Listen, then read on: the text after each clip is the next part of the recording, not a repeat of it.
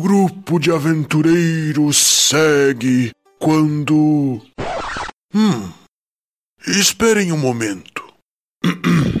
Tiamat, acabou de chegar um pergaminho de outro mundo para você. Ai, tá bom, tá bom, narrador. Vamos ver esses pergaminhos novamente. Poxa, o cara tá empolgado pra ver esses. E como é que tu quer que os caras mandem e-mail pra gente? Chamate não sabe ler é muito bem, ele sempre passa muito Cara, trabalho tem na que dizer, nossa, mais pergaminhos, que incrível, vamos lá. É, depois disso sai uma faísca no fundo, a gente chama o Megazord, isso mesmo. O pessoal tem que melhorar a caligrafia, né? Porque o Chamate não tá conseguindo ler. Não, cara, eu tô cansado. Esse final de ano tá cobrando seu preço aí. Tô editando o episódio de Natal aí pra vocês. Espero que todo mundo goste, porque se não gostar eu já vou ficar puto também. Não, e... Tu vê? Muito bem, gente. Vamos lá então para os nossos pergaminhos. E dessa vez o nosso número tá crescendo. Dessa vez temos quatro pergaminhos para leitura. Ó. E o primeiro aqui, deixa eu desenrolar ele aqui.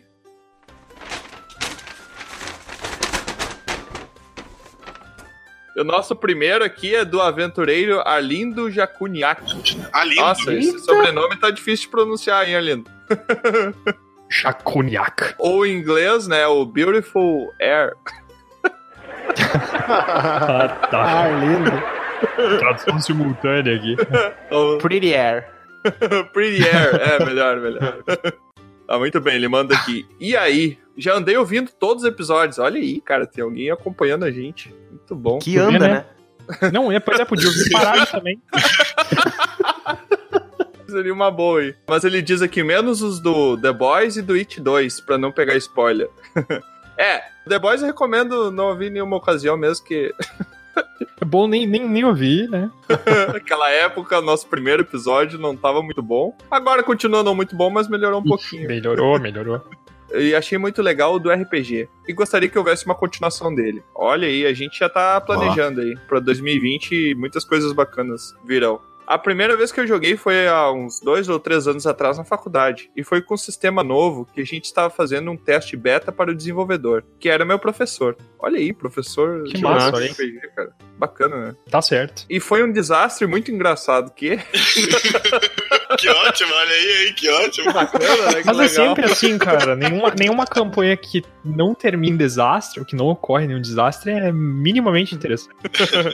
Uh, devido ao sistema de combate que tinha alguns defeitos bem grandes. Já foram consertados todos os problemas e hoje é um sistema bem legal, mas ainda não tive a oportunidade de jogar a versão final. O nome do sistema é a Bandeira do Elefante da Arara. Ó, já ouvi falar nesse sistema. aqui, cara. Ah, sim. Esse é olha. sistema ficou levemente conhecido. Além de Tormenta, ele é o outro sistema de RPG que eu ouvi falar aqui do Brasil, mas eu não vi mais nenhum outro. Vocês lembram de algum? Tagmar. Ah, Tagmar, exatamente. Might conheço. Blade.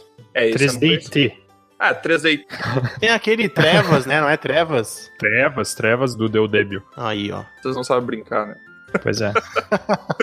eu queria só dizer que tem um sistema de RPG bem famoso que eu testei esses tempos aí, e o sistema de batalha dele é completamente horrível, é sempre um desastre. Mas até agora os caras não conseguiram consertar, que é Storyteller. o pessoal que tá ouvindo esse podcast, entra em contato com o Arlindo e pergunta como que o professor dele resolveu os problemas do combate no sistema lá, pra ver se vocês lançam uma edição decente, né? Tá difícil, cara. É, acabamos de perder um potencial patrocinador. Obrigado aí, Baldur. Dispõe, aqui é só a verdade, só a Esse verdade. paladino em busca da verdade. Mas como a lenda dizia que o nome do sistema é a Bandeira do Elefante da Arara e se passa no Brasil colonial. Recomendo. Ô, bacana, cara. Olha só. Daqui a pouco a Tinha um gente... complemento de GURPS Ah, pra é, Brasil colonial também. Sim, o GURPS era Os Bandeirantes, uma coisa assim, né? Acho que era isso, acho que era isso. Ah, era bem, bem bacana. Meu primeiro sistema de RPG foi GURPS, cara. Sério, cara, Tá Um revelações. inferno pra fazer cálculo de um quarto de ponto de Eu tenho skill. força de vontade pra continuar, cara. Não, força de vontade é só no D&D mesmo. É, no David. o GURPS chama vontade só. É, só vontade. Ou falta dela. Errei É, a piada. Mas ele continua aqui. Enfim, na versão beta, cada personagem e inimigos tinha uma barra de vida para cada membro, torso e cabeça. Meu Deus, isso deve Nossa, ter já sido vi, já inferno. vi, já vi. Pois é, né? O GURPS nem parece tão ruim assim. Mas só morreriam se o torso ou a cabeça ficassem sem vida. É, é um jogo de medabot, né? Muitos dos nossos personagens não eram otimizados para o combate. Por exemplo, o meu tinha investido todos os pontos na habilidade com alaúde, porque eu achei que seria engraçado. Sim. Tem, É, vocês conhecem mais alguém que gastou todos os pontos com isso? eu acho que tem alguém aqui, aqui no nosso grupo. Gastou Ficou viola, todos os no caso. pontos ou acha que gastou todos os pontos? Porque eu achei que seria engraçado, mas também porque eu achei que poderia ganhar bastante dinheiro com apresentações nas cidades e tal. Então, Troá, Não vai dar. Não você vai não dar. tá sozinho nessa, velho. Tô vendo. Infelizmente, nosso mestre não achou tão engraçado, e ele nunca tinha mestrado antes, e era um daqueles que segue à risca as regras, e não tinha se preparado muito para alterações de história dos jogadores, até porque era uma história pronta. No nosso primeiro combate, nos deparamos com uns três ou quatro cachorros selvagens. Meu Deus, esses E encontros de nível um, todo mundo morreu. Acabou. Na minha época eram goblins, mas esses encontros de nível 1 são cada vez pior. É, mas goblins no Brasil colonial não é muito comum, assim. Ô, cara, eu tenho quase certeza que tinha. Eu não duvido. E esse foi o melhor e o mais memorável combate da minha vida, porque levou mais. Aí ele botou em caps que levou mais de 4 horas. Quatro horas pra matar uns cachorros? Selvagem. É, selvagem. Selvagem, não, claro. Fala só Sim. cachorro que eu fico triste. No primeiro combate, como eu disse antes, nós não otimizamos muitos personagens, mas além disso era muito difícil no próprio sistema de acertar golpes. Se quiséssemos mirar em alguma parte com uma cabeça, ficaria ainda mais difícil a rolagem. É, meu Deus. É GURPS. É, é um GURPS aí modificado. Enfim, algumas horas depois tinha cachorro sem as duas patas traseiras lutando como se estivesse tudo bem. Meu Deus, cara, que coisa Meu, horrível. Cara, bizarro. Sim, porque tem que só matar a parte da cabeça, né? Tipo, Meu Deus, cara, que coisa horrível. Era- É, não, a, a cena que eu A imaginei... temática era zumbi, né? é, eu tô vendo. Os cachorros se arrastando e mordendo teu calcanhar, assim. Inclusive, o melhor momento foi quando um cachorro sem pernas conseguiu acertar um ataque na cabeça de um dos personagens. Ah, não, não, não, não. não. Creepy. Próximo e-mail. Meu Deus, cara. A prioridade nesse sistema era com certeza a fidelidade à física. Não, Na mosca. Um dos jogadores acabou desistindo no meio do combate, lá pela segunda hora, eu acho, e foi fumar. Depois de acabar o combate. É, olha, ele desistiu do combate e foi fumar. Com certeza tava morrendo mais rápido, né? eu acho que esse sistema aí tinha que vir com a regra de ouro na capa. O mestre que manda na porra toda, no fim das contas. Ah, mas ninguém garante que não foi esse o ajuste que ele fez. Na nesse- capa tá escrito assim, ó, não siga as regras desse livro, ok? Um conjunto de regras pra você não seguir. Depois de acabar o combate, era quase umas quatro da manhã ou mais, todo mundo estava cansado e decidimos fazer de tudo para evitar mais combates até acabar a aventura. Nossa, esse é Pô, o sistema meu- perfeito pro mestre que quer que jogadores interpretem e não fiquem só fazendo batalha. né? É, mas se por acaso, por acidente, começar um combate, acabou a sessão, né? A sessão vai se estoque ali. Acabou a semana, né? Imagina um combate de um nível mais alto, assim, que naturalmente demora mais, mais desafiador, assim. Dois meses jogando. Aí ele finaliza aqui. Bom, depois desse textão, só queria dizer que está muito legal o podcast. E acho que talvez seria interessante até fazer um episódio especial com uma mini aventura rápida. E com certeza seria bem engraçado. Pô, obrigado aí, Pretty Air. Cara, a Um Bom gente ar. quer. Bom, Nossa, bom ar, cara. Agora ele automaticamente. Vai traduzindo e retraduzindo até chegar, Tradução. até chegar no bom ar, tá ligado? automaticamente ele é aro- aromatização de banheiro. Muito bom. Cara, divulga o nosso canal aí pros teus amigos que o nosso desafio ainda tá lançado, né? Inclusive, narrador, vai lá. Tiamat, desculpe minha intromissão, mas tenho que falar daquele desafio que lançarei para todos aqueles que acompanham as nossas aventuras. Você mesmo que está aí nos escutando do outro lado, apresente nosso canal para dois de seus amigos. Se conseguirmos aumentar o número de ouvintes, traremos um episódio especial de RPG e muitas outras novidades. Então nos ajude nessa jornada. Apresente para dois amigos e peça para eles nos seguirem nas redes sociais e no YouTube. É só buscar por Dragão Careca. Muito obrigado e Tiamat, pode continuar aí com o episódio de hoje. Tá, continuando aqui então. O nosso segundo e-mail, eu vou dar uma chance pra vocês adivinharem de quem é o nosso segundo e-mail. É o senhor Grande Batata. senhor cara. Batata. Acertou, miserável. Acertou. Com certeza. icônico. Se ele não tiver presente num episódio de leitura de e-mail, eu me sinto perdido. E ele chega aqui: Olá, aventureiros, como estão? Olá, senhor Batata. Eu tô bem. tudo Certo? E você, como está? Vocês acertaram. Eu não sou uma batata. Olha aí, eu Meu sabia, eu Deus. sabia. Oh, meu Deus do Oh, céu. meu Deus! Como pode ele não ser uma batata? E foi assim que ele disse. Oh, meu Deus. Ele Será não que é a um gente batata. ganha XP por ter resolvido esse mistério? Provavelmente perde por não ter resolvido antes. Sou apenas mais um Homo sapiens de cosplay de batata, santo Cristo, velho. Eu preferia ter continuado imaginando a batata, velho. Eu também. Desvira, desvira. Mas respondendo sua questão filosófica, um dia desses me peguei pensando. Ó, nossa, agora. Pera aí que a coisa vai ficar profunda, vou até me preparar aqui. Um dia desses me peguei pensando o porquê da maioria dos seres humanos viverem mais no futuro do que no presente. Olha. Porque o grau de importância é sempre maior quando se trata do futuro. Minha questão é por que o presente é deixado de lado e o futuro é tão famigerado? Olha, eu não sei o que significa famigerado, mas. Aquele momento que você escuta uns barulhos de tecla, assim. tic, tic, tic. Procurando no Google. Aham. Cara, ah, eu acho que é porque o futuro a gente pode sempre projetar o melhor, né? E o ser humano tá sempre insatisfeito com o presente. Eu acho que é uma parada mais ou menos assim. Ou não. Não sei se vocês concordam. É, talvez.